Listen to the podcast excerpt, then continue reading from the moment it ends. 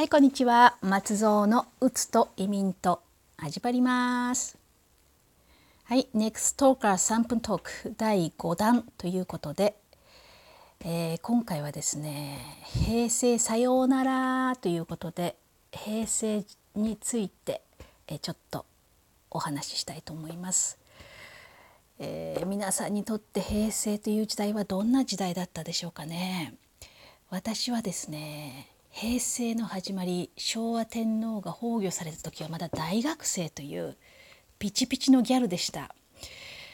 えー、今平成が終わる今の思いをですね一言で言うと思えば遠くに来たもんだともうその一言に尽きるんですね。遠くに来たっていうのは、えー、物理的にも身体的にもえー、IT 的にも随分あの頃とは遠い場所にいるなっていうそういう感じがします。えー、物理的にっていうのはですね私はまあ大学卒業して、えー、4年半ぐらいあの新卒で入ったあの航空会社で働いてでカナダに来たんですけれども来たのがですね1994年だから平成6年ですね。でまさかこんなに長くここにいるとは思わずにまああのふわふわと流れに乗ってき、えー、たわけですね。というわけであの身体的にもですね20代のピチピチギャルがですねアラフィフのあの疲れた、えー、女性になりましてまあそろそろ更年期そろそろ、えー、老眼、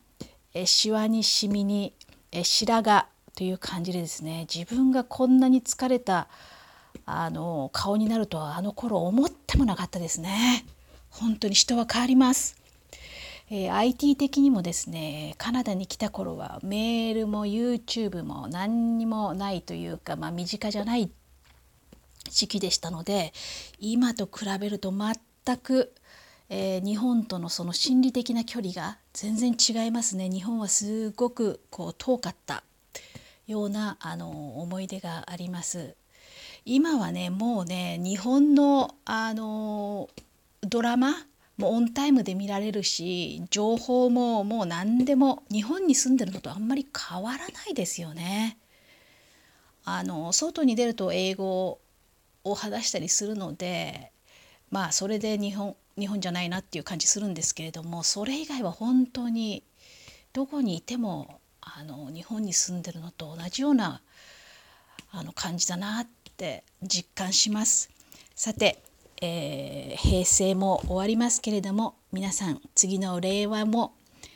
あの健康に